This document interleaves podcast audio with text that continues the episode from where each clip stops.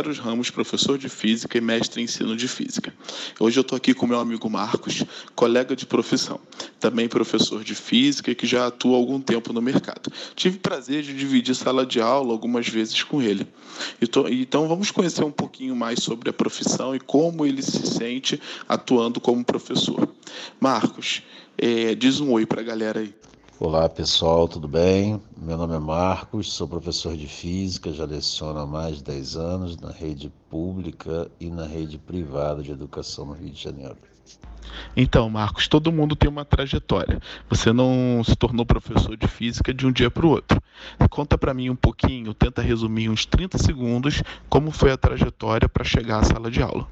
Então, meu amigo, eu era militar, né, na época da Força Aérea Brasileira, quando aconteceu uma tragédia com meu pai, e ao largar a Força Aérea, eu resolvi trabalhar em algumas outras coisas diferentes, né? fui vendedor e em seguida fiz uma graduação em física e passei a lecionar física, isso já no ano de 2007, 2008. Então, Marcos, o que é ser professor para você?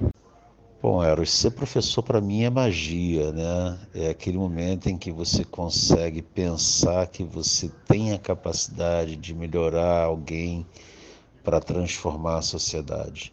Ser professor é desafio constante, é uma luta por transmissão de conhecimento, é uma luta para integrar o aluno à nossa realidade e à nossa disciplina sendo um pouco mais específico, fala para mim o que você menos gosta e o que você mais gosta de, da sua profissão. Olha, o que eu menos gosto da minha profissão, na verdade, é. Como é que eu posso dizer para você? É o fato de você não ter liberdade de trabalhar em sala de aula, você ser engessado o ensino, né? E o que eu mais gosto é de lidar com essa juventude, aprender com eles, entendeu? Todos os dias, não só ensinar, mas aprender com eles. Todos temos momentos inesquecíveis. Então, qual é aquela recordação de sala de aula que você não consegue esquecer, que vai ficar para sempre contigo? Rapaz, recordação, acho que são recordações, né? São várias, são os momentos de carinho, quando você para ninfo de uma turma, são os abraços no seu aniversário, o carinho que você recebe dos alunos, o reconhecimento deles por conseguir alguma coisa. Mas principalmente quando eles voltam, né, mesmo sendo seus ex-alunos, e vêm te dar um abraço porque seguiu em carreira e te agradece. Agora, Marcos, eu sei que você tem um diferencial. Eu sei que você trabalha na construção de quadros que envolve toda uma técnica de desenho, ilustração e que isso né, potencializa de alguma forma o seu trabalho. Conta pra gente um pouquinho como é trabalhar utilizando esse tipo de técnica. Então, Eros, essa técnica, na verdade, foi num momento de extremo estresse, né? Eu estava com uma turma muito complicada e ao desenhar no quadro uma caricatura do Einstein, percebi que eles passaram a dar mais atenção à aula.